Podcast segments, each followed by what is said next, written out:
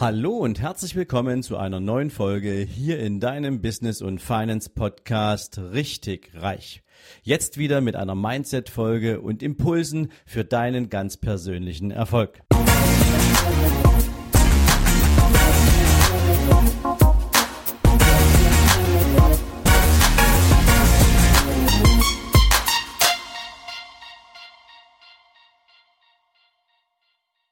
Guten Morgen und herzlich willkommen zu einer neuen Themenfolge.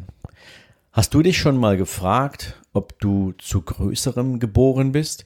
Hast du dich schon einmal gefragt, welche Talente du hast, welche Neigungen du hast, welche Begabungen und Erfahrungen und Fähigkeiten dich für andere Menschen wertvoll machen? Vielleicht nicht nur im Kontext eines eigenen Unternehmens, sondern vielleicht auch grundsätzlich. Was sehen andere Menschen in dir? Was kannst du für dich selbst an Erkenntnissen gewinnen, was dir Selbstbewusstsein und Selbstvertrauen verleiht, um deinen eigenen Weg zu gehen, also dich selbst besser kennenzulernen? Wenn das so ist und du hast auf diesem Weg schon einige Antworten bekommen, dann freue ich mich natürlich sehr für dich und ähm, ja, dann kannst du vielleicht aus dieser Folge noch den ein oder anderen kleinen Impuls mitnehmen. Für all die, die noch auf der Sinnsuche sind oder die sich diese Frage noch regelmäßig stellen, möchte ich dir heute eine kleine Geschichte erzählen, die ich sozusagen durch mein Leben oder die sich durch mein Leben gezogen hat und es eine Weile gedauert hat, bis ich erkannte, was denn ich sozusagen für Talente habe und auch ich war nicht derjenige, der sie entdeckt hat. Also, prinzipiell, als ich acht Jahre alt war, bin ich in die zweite Klasse gekommen. Und mit dem Beginn des Schuljahrs hatten wir auch einen neuen Schüler bei uns in der Klasse zu begrüßen.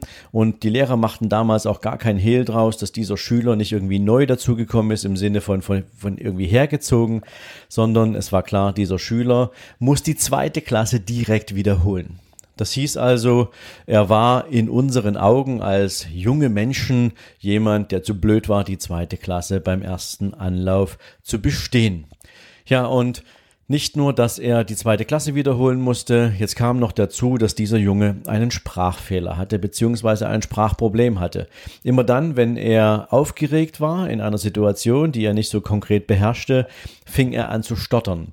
Und das wurde dann auch zeitweise immer schlimmer und das war natürlich für all die, deren Selbstbewusstsein jetzt nicht unbedingt großartig ausgeprägt war, ein wunderbares Motiv für Mobbing. Früher haben wir gesagt, man hat den Menschen gehänselt, ja, aber heute sagt man Gemeinde oder gemeinhin Mobbing dazu. Das wurde damals natürlich massiv praktiziert. Das hieß also, dieser junge Kerl hatte eh schon das Problem zu bewältigen, dass er sich in einer neuen Klasse zurechtfinden muss, dass er mit dem Nimbus oder mit dem Malus einer Wiederholung in diese Klasse kommt. Und dann musste er sich auch noch all diesen ganzen Hänseleien, diesem Mobbing sozusagen gegenübersehen. Und irgendwann hatte ich mit meinen Eltern mal abends beim Abendessen dieses Gespräch oder ein Gespräch dazu und ich erzählte vom Schultag und von diesem jungen Kerl, der ja wieder einmal so einen echt harten Tag hatte. Und meine Mom nahm mich damals zur Seite und sagte, hey Sven, pass mal auf, also ähm, das ist überhaupt nicht cool. Denn Menschen, die eine gewisse Stärke haben, haben mit dieser Stärke auch einen Auftrag und eine Aufgabe, nämlich sich schützend vor diejenigen zu stellen, die sich selbst in so einem Moment nicht helfen können weil sie vielleicht viel mehr akzeptiert in einer bestimmten Gruppe sind, als derjenige, der Akzeptanz dringend nötig hat.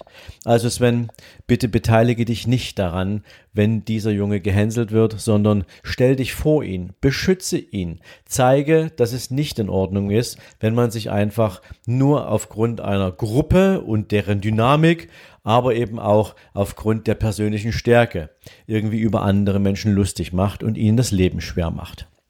Nun ja, ich musste ein bisschen drüber nachdenken, weil das ist natürlich schon eine Aufgabe, der man sich dann stellt, wenn du vor deinen Klassenkameraden dich hier vor den anderen Schüler stellst. Aber ich habe viel Sinn in dem gesehen, was meine Mom mir damals mitgab und habe mich dann tatsächlich am nächsten Schultag mit meinen anderen Klassenkameraden angelegt, als die mal wieder sozusagen zu verbalen, ja, Neckigkeiten da gegenüber meinem Klassenkameraden ausholten.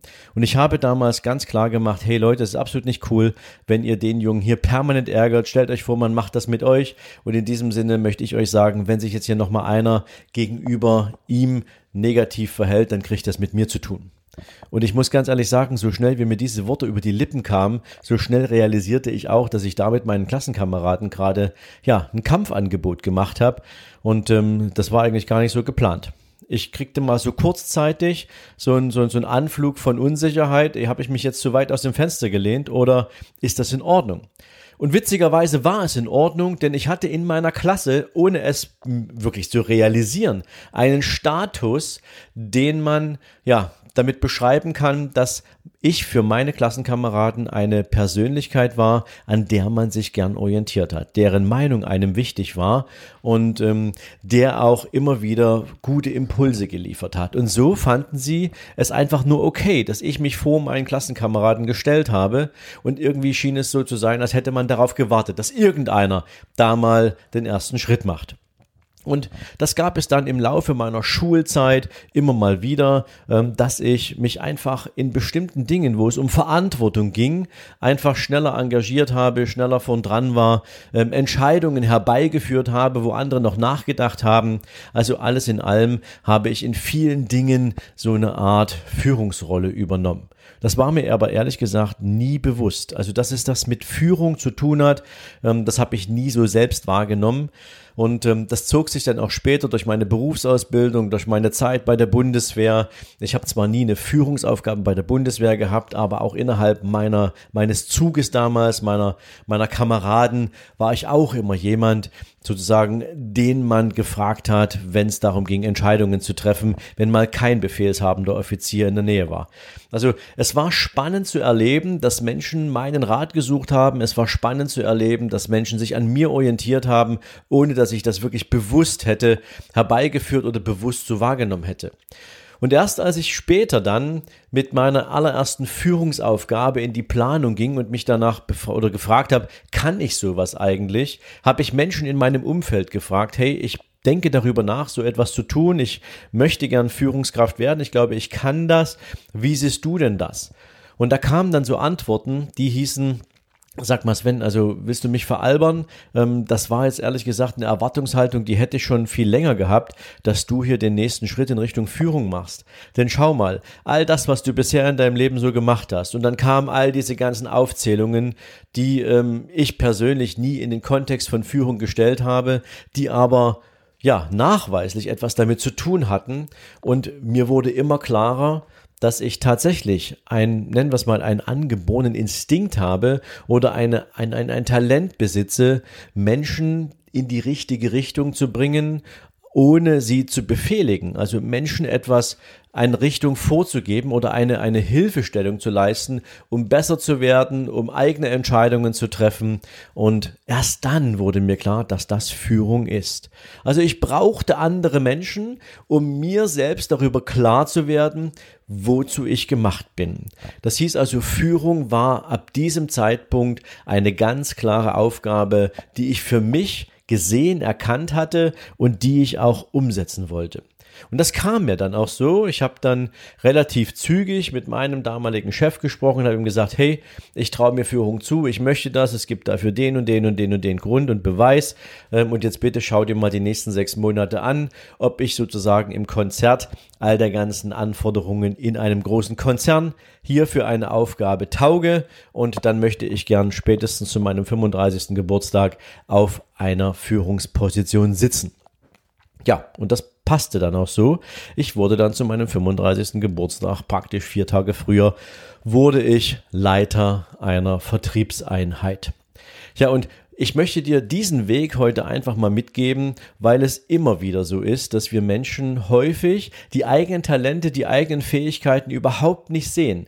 Wir erkennen sie häufig nicht und oft ist es so, dass wir viel zu spät andere Menschen involvieren und fragen, wie sie denn in uns die Stärken sehen, wo Sie denn in uns die besonderen Talente sehen.